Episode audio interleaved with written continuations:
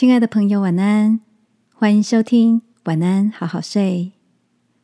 如果你听完后很有感动，邀请你在评论区给我们五颗星，或是写下留言为我们加油，也帮助更多的朋友更好睡。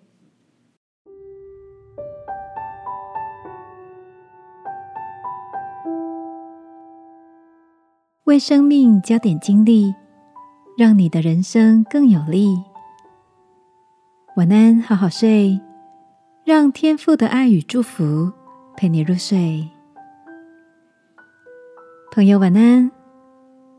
最近的你有什么新发现吗？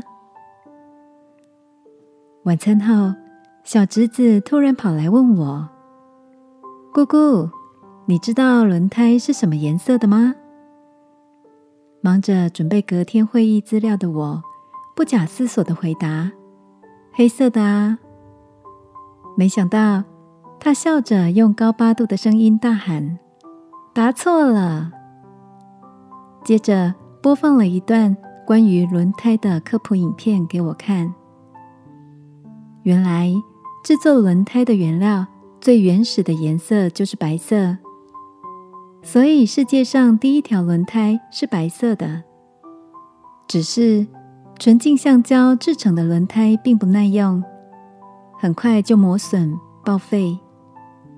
后来，轮胎制造商发现，把碳黑加入橡胶后，大大提升橡胶的耐磨度，让轮胎使用寿命延长四到五倍。所以，轮胎就从最早的白色。变成现在的黑色了。小侄子给我看的这段轮胎发展史，让我回想着我们从懵懵懂懂的孩子长大成人，这一路上经历了许多的开心、难过、忧伤或愤怒。每一次的经历，都像是加入橡胶的炭黑，让我们的生命。更加的强壮与坚韧，